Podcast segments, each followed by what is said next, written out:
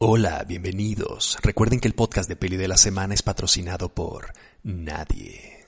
Sean ustedes bienvenidos a un nuevo episodio del Peli Podcast, el podcast más barato de la internet. Y el día de hoy vamos a tener un tema que eh, me atrae precisamente porque es un tema muy gris. Normalmente tengo mis posturas bastante bien definidas, pero este es un tema que no sé bien cómo manejar. Y lo único que voy a hacer a, a lo largo del podcast es plantear eh, pues mis diferentes puntos de vista sobre un tema que es bastante gris. Y ese tema es la influencia que tienen los medios en nuestra forma de existir. Qué tan manipulables somos por los medios y qué pros y qué contras hay en respecto a esa manipulación. Esto lo saco porque hace una semana vi una noticia que me atrajo mucho, que es la de que Queen's Gambit, que es esta serie que todo el mundo ha visto, al parecer menos yo, que eventualmente la voy a ver, pero ahorita estoy, como siempre llego tarde a todas las malditas series, este, apenas estoy viendo Game of Thrones, o sea, soy absolutamente ridículo en cuanto a series, poco falta para que lo que estuviera viendo ahorita sería Breaking Bad, pero el chiste es que esta serie, que sé que trata de una mujer que juega ajedrez, ha eh, levantado polémica, o más bien ha favorecido a todos los negocios que tienen que ver con el ajedrez. Un poco nos habla del impacto que tiene Netflix, esta gigantesca productora y distribuidora de contenidos online en streaming eh, alrededor del mundo, porque los datos son verdaderamente alucinantes. Las ventas de juegos de ajedrez en el 2020 se incrementaron en estos últimos dos meses que se estrenó la serie en un 87% en los Estados Unidos. O sea, imagínate un negocio que tiene planeadas pues unas ventas eh, eh, programadas para este año, más o menos vamos a vender esto, y de repente se te incrementan en un 87%. Ya casi ni siquiera puedes eh, sostener la demanda, ¿no? Es un negocio que se, que se duplica prácticamente. Entonces, eso me llama la atención porque por un lado nos habla del éxito de una serie que pues debe ser, algo debe de tener, no la he visto, pero algo debe de tener para que sea tan exitosa, seguramente estará muy entretenida, cuando menos, si no es que está buena. Y eh, no solamente eso, sino que la gente está dispuesta a cambiar sus hábitos personales del día a día por haber visto una serie, una miniserie.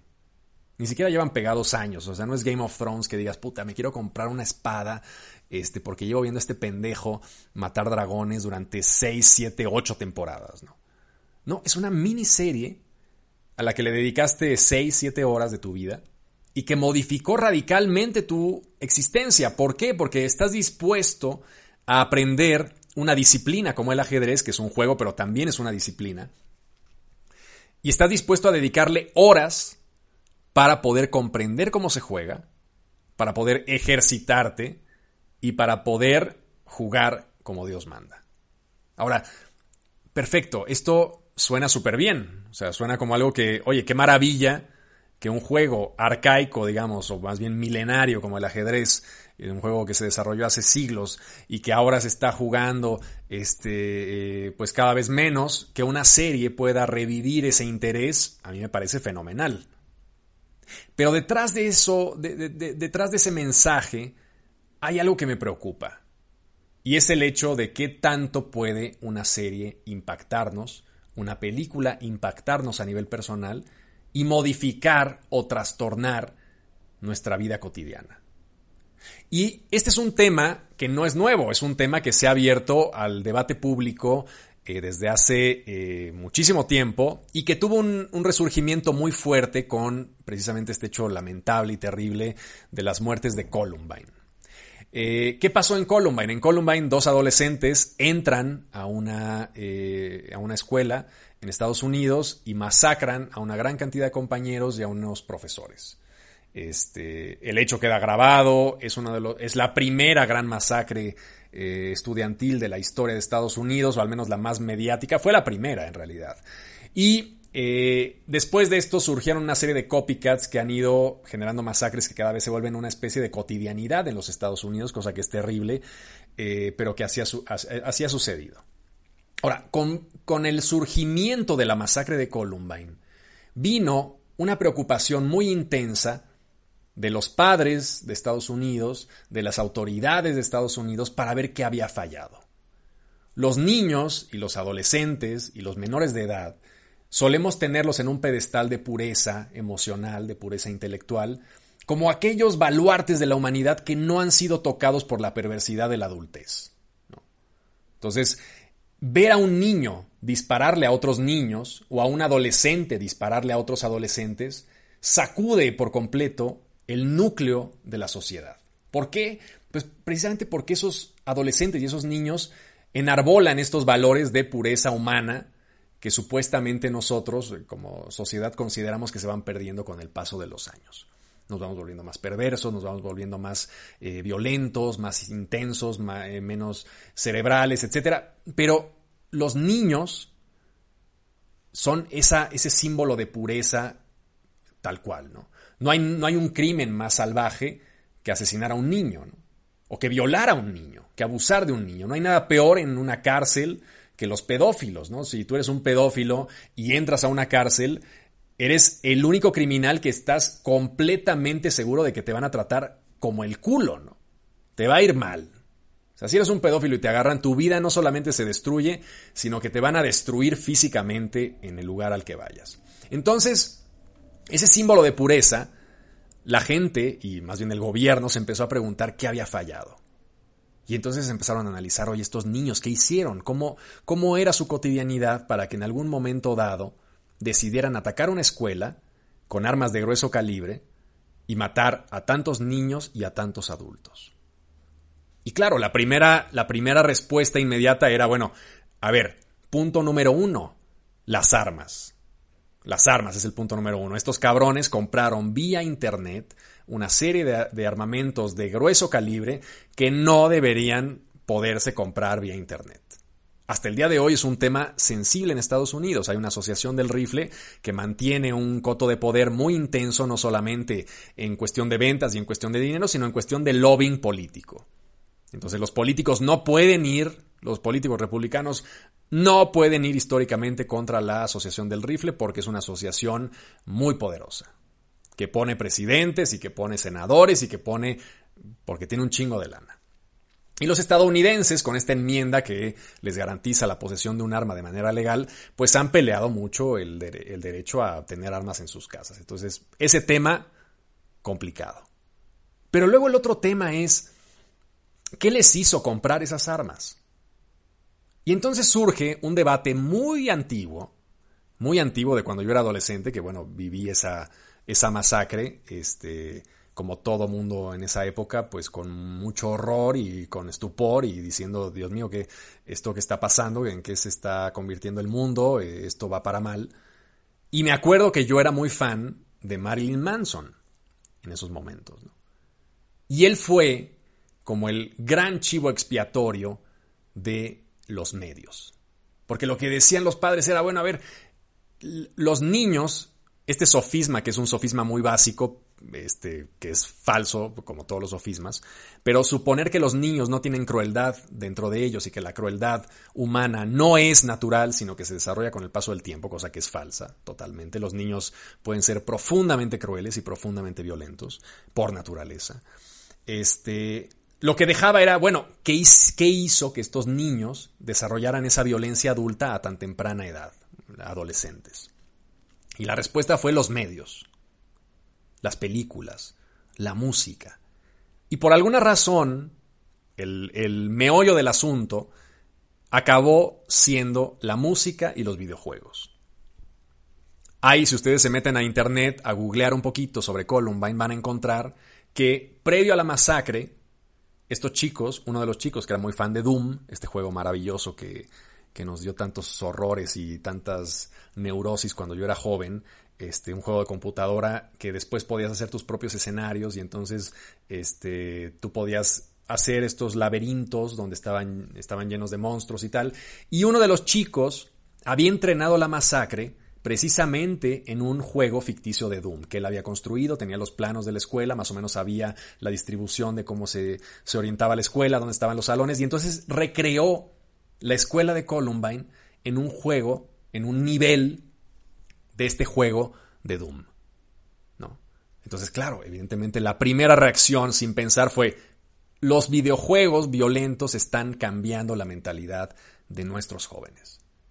Y luego daba la casualidad, pues, que estos chicos eran muy fans de Marilyn Manson y creo que de Rammstein también. Entonces, eh, vino una especie de eh, contraataque gubernamental en contra precisamente de los medios y de la influencia que esos medios tenían en la visión del mundo de unos chicos que poco experimentados que eh, de alguna manera recibieron una serie de impulsos sociales que los transformaron en eso que terminó con una terrible masacre. Entonces el debate de qué tanto nos influyen los medios, que es el debate que estamos planteando el día de hoy, es un debate complejo. Es un debate complejo porque no cabe duda que si uno está en un eh, mood, digamos, en un, este, en un tren de pensamiento depresivo, por ejemplo, pues las películas tristes nos pegan mucho más. Las novelas tristes nos agreden más si estamos en un, en un estado de ánimo decaído. Entonces yo cuando me dicen, oye, recomiéndame unas películas este, tremendas, entonces le digo, mira, tienes que ver Breaking the Waves de Lars von Trier, que es una obra maestra, es una grandísima película. Pero cabrón, por favor no la veas si estás pasándolo mal. Porque es una película profundamente agresiva, profundamente desoladora. Es una gran película. Pero entiendo yo que cuando uno consume un producto artístico, un producto mediático, el estado de ánimo del que lo consume define en buena medida la forma en la que se procesa esa información. Entonces, no la veas, cabrón, no veas Dancer in the Dark si estás deprimido, pues porque te vas a pegar un tiro, ¿no? Entonces, el, el tema de qué tanto nos influyen los medios es claro. ¿Nos influyen? La respuesta es sí. ¿Cuáles son los riesgos? La respuesta es muchos.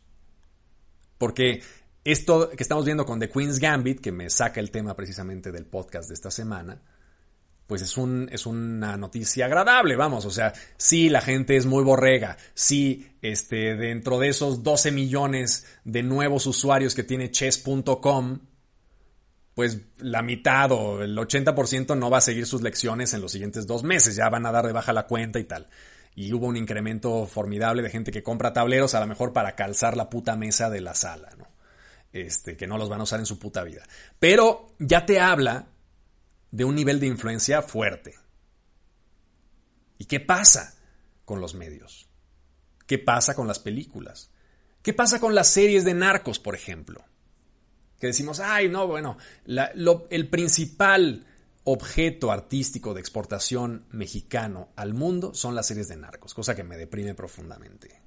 Porque suelen ser series de mierda, ¿no? O sea, suelen ser series con mucho talento, con mucho talento, directores muy talentosos metidos ahí, actores muy talentosos metidos ahí, narrándonos historias reiterativas sobre las mismas chingaderas de siempre. Los narcos glorificados, este, ay, oye, mira, no mames, qué chingón ser el, el, Chapo Guzmán, porque miran las viejas que tenía, qué chingón, qué chingona la historia de Pablo Escobar, este, mira, el güey era una verga, estaba ahí encerrado en su prisión, este, y se la había hecho él, mira qué chingón. ¿Eso tiene influencia o no tiene influencia con la, con la gente que ve esas series? Evidentemente tiene influencia. Y, quitarle toda la responsabilidad a los medios tampoco es eh, saludable, digamos. Yo soy un personaje completamente anticensura. Yo opino que todo lo que se puede pensar se tiene que poder plasmar en una pantalla, en una pintura, en una canción, en lo que ustedes quieran. Jamás voy a decir prohíban las series de narcos, son una mierda, están envenenando la mente de los de la gente, Cosa que ya decía Platón hace tiempo. Si ustedes se meten no me acuerdo, creo que es la República, no me acuerdo bien eh, cuál, cuál es el texto en el que Platón plantea esto, pero ya tenía él una preocupación de que los poetas que llegaban a la Grecia antigua tenían que cantar o, componer poesías sobre lo bello de la humanidad. Y aquellos poetas que llegaran a las ciudades griegas antiguas y cantaran sobre la corrupción de la humanidad tenían que ser desterrados. Eso era lo que proponía Platón. O sea, Platón en plan fascista ya, eh, chinga su madre. Aquí tenemos que hablar, porque identificaba, y, y de hecho lo pone en el texto, identificaba que el estar escuchando sobre la degradación humana, composiciones sobre la degradación humana, inspiraba o envenenaba la mente de aquellos que recibían esa poesía. Entonces ya desde entonces, desde entonces, más de 2500 años atrás, ya se estaba hablando de este tema. O sea, ¿qué tanto nos influye la creación artística violenta, la creación artística fuerte? Jamás voy a abocar yo, o voy a abogar yo, porque se prohíba algo. Jamás. Yo creo que la creación artística no debe tener límites. Pero también reconozco que la creación artística influencia a las personas. Es una influencia fuerte dentro de, dentro de la vida de las personas. Y lo vemos en The Queen's Gambit y lo vemos en, el, en la grandísima cantidad de jóvenes que están enamorados, profundamente enamorados, tristemente enamorados del narcotráfico. Porque no solamente son las series, son los corridos, es el estado alterado, estos, estos personajes que me parecen una anomalía alucinante y terrible de la música que son los el Commander, ¿no? Y estos, estos eh, exponentes de una corriente de música que se llama el estado alterado, ¿no? Que ya, ya de por sí el nombre es cabrón. Los chamanes, los chamanes milenarios de la humanidad, estos hombres que vivieron hace 30.000 años en Indonesia, que plantaron sus manos ahí en las paredes de, de las cuevas en Indonesia, estos chamanes, pues estaban en un estado alterado. Esa era precisamente su cualidad. Alterar su percepción de la realidad para entrar en contacto con la divinidad. Y luego, 40.000 años después, 30.000 años después, nos encontramos estas manifestaciones culturales de los estados alterados para poder crear canciones de suma y tremenda violencia. Y se lo dice alguien que consumía y sigo consumiendo black metal y death metal, que es precisamente eso, la glorificación de la violencia hasta niveles verdaderamente extremos. ¿Qué es Cannibal Corpse? Sino eso precisamente. Un grupo terrible que bueno, eh, yo fui muy fan de ellos también, este, que tenía canciones como Hammer, Smashed Face. O sea, la cara aplastada con un martillo. Y las portadas eran terribles. Me acuerdo, este, hay, un disco tremendo que se llama Butchered at Birth, masacrado al nacer. Y la portada eran unos zombies. Este, búsquenla en internet, pues es un grupo famoso este, de death metal, y las portadas eran un par de zombies, de zombies en un, eh, como, una como mesa de destazar eh, vacas, y con fetos colgados ahí destazándolos. Y a mí me gustaban, o sea, me gustaban, era un grupo que me gustaba mucho. Este, sigo pensando que es una música interesante y que tiene cosas pues interesantes. Jamás pediría que prohibieran el death metal, pero es justamente eso. ¿Qué tanto influye en una mente susceptible a ser modificada, una mente con ciertos elementos de susceptibilidad, ese tipo de, de, arte, ¿no? ese tipo de contenido. Y me remite precisamente a la parte maquiavélica de estos servicios de streaming como Netflix, como HBO, como Hulu, como Amazon Prime, que, o como el recién estrenadísimo Disney Plus, que generan no solamente, cuya meta no solamente es generar, bueno, su, meta principal es generar suscriptores y generarnos necesidades que no teníamos, que eso me parece increíble. O sea, el hecho de decir, ah, no mames, es que ahora los niños, los niños no van a poder ver todas las películas de Disney en Netflix. Y yo así, cabrón, pero cuando yo era niño tampoco podía ver las putas películas de Disney. Las vi en el cine pero no las vi en un canal de... Yo no podía seleccionar lo que quería ver, yo me tenía que chutar los sábados en la puta mañana el canal 5 repitiéndome Don Gato 20 veces y las pinches caricaturas de Hanna Barbera, los Flintstones y, y los Supersónicos y He-Man, etcétera, ¿no? Que me sabía de memoria el logo de Hanna Barbera porque salían todas las putas eh, proyecciones de mi fin de semana cuando era niño que me levantaba temprano y veía la tele. Entonces, de alguna manera nos han convencido los medios y nos han convencido estas plataformas tan fuertes de tener necesidades que no teníamos. Así de, oye, por favor, piensen los niños, tenemos que contratar Disney Plus de alguna manera. Este, los primitos, los sobrinitos requieren ver las películas de Disney. Qué cruel un mundo sin las películas de Disney a un clic de alcance. Cabrón, ese mundo no ha existido nunca. Nos tocó seis años ese mundo. Que tú te metías a Netflix y le picabas ahí este, Frozen 20. ¿no? Entonces, por un lado, me parece un poco aterrador esa generación de necesidades que no teníamos, que ahora tenemos porque alguien nos dice que debemos tenerlas. Cosa que me parece jodida, pero es el principio elemental y fundamental del marketing. O sea, bien, por ahí lo acepto, lo entiendo y, y venga por ahí. Pero por otro lado están las partes más sutiles. Los comportamientos que no detectamos, porque a ver, yo, si yo voy a comprar Disney Plus, me doy cuenta que, bueno, pues me convencieron y, ah, chinga su madre Disney, los odio, pero voy a pagar esto porque quiero ver The Mandalorian y quiero ver a Baby Yoda comiéndose unos huevos de un dinosaurio en extinción.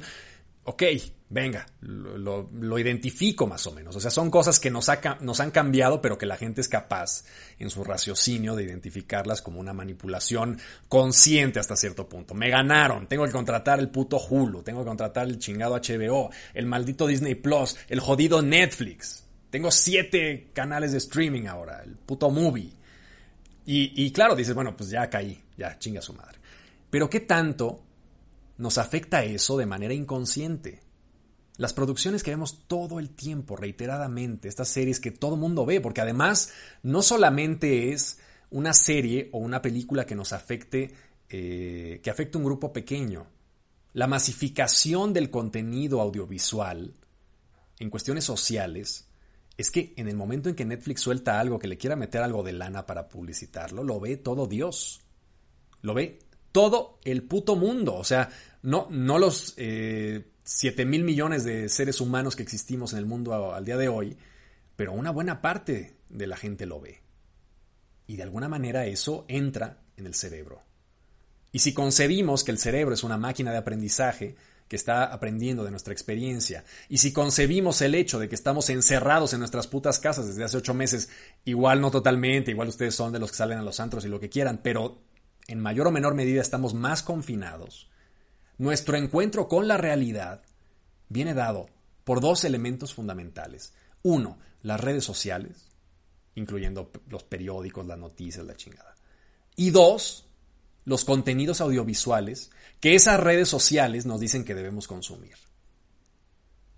Y en ese momento, toda esa parte como idílica de decir, ay, mira qué chingón, qué bonito que, Queen's Gambit haya revivido el gusto por el ajedrez y que, y que bueno, de Queen nos haya inspirado, yo que sé, alguna pendejada, no sé, no sé qué nos inspiró de Queen, eh, sino a, a lo mejor hablar como británicos mamones. Pero pero esa parte como bonita, digamos, de decir, oye, mira, eh, el papel social de la televisión, pues es ese, y qué bueno que se están comprando más juegos de ajedrez, etcétera, que es algo que tenía bien clara la BBC en sus inicios. Cuando la BBC, en la segunda mitad del siglo XX, reclutó a los mejores directores cinematográficos de Inglaterra para que le hicieran contenidos. Y fue una cosa espectacular porque ningún otro país había concebido a la televisión como algo más que una caja idiota. Y los británicos dijeron, no, pendejos. Esto es, esto es una caja idiota, pero también tiene un potencial educativo formidable. Y entonces contrataron a una serie de, de directores increíbles que hicieron documentales sobre Debussy, por ejemplo, pero no documentales tradicionales, sino auténticas películas. El caso, por ejemplo, de Ken Russell, y me refiero a él porque justo hizo una película para la BBC que se llamaba The Debussy Film, que salía este, precisamente Oliver Reed como, como Debussy. Y es una película formidable, y es una película para televisión. Entonces, los, los británicos ya concebían a la televisión como algo que tenía un impacto lo suficientemente fuerte como para requerir meterle lana y, no generar un, contenido destructivo en la población.